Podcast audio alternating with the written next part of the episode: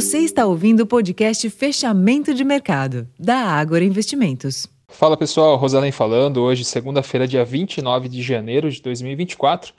E em dia de agenda esvaziada, a segunda-feira foi mista para os mercados internacionais, em uma semana que será marcada principalmente por decisões monetárias, com Fed e Banco da Inglaterra, além também de balanços corporativos de gigantes do setor de tecnologia nos Estados Unidos e também do setor bancário na Europa.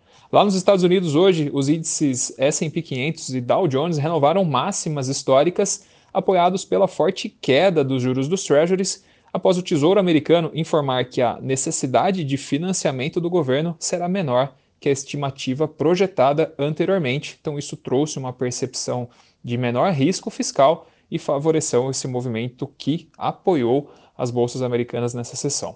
Já na Europa, as bolsas encerraram o dia sem direção única e sem muitos direcionadores. Uh, no Brasil, a liquidação da gigante chinesa Evergrande pressionou o setor de mineração e siderurgia a partir de preocupações com o setor imobiliário da China e também, consequentemente, o Ibovespa. Inclusive, as ações da Vale foram a as principais detratoras da sessão, cujo peso, é, a relevância que elas têm para o índice, é, derrubaram o, o movimento na sessão de hoje.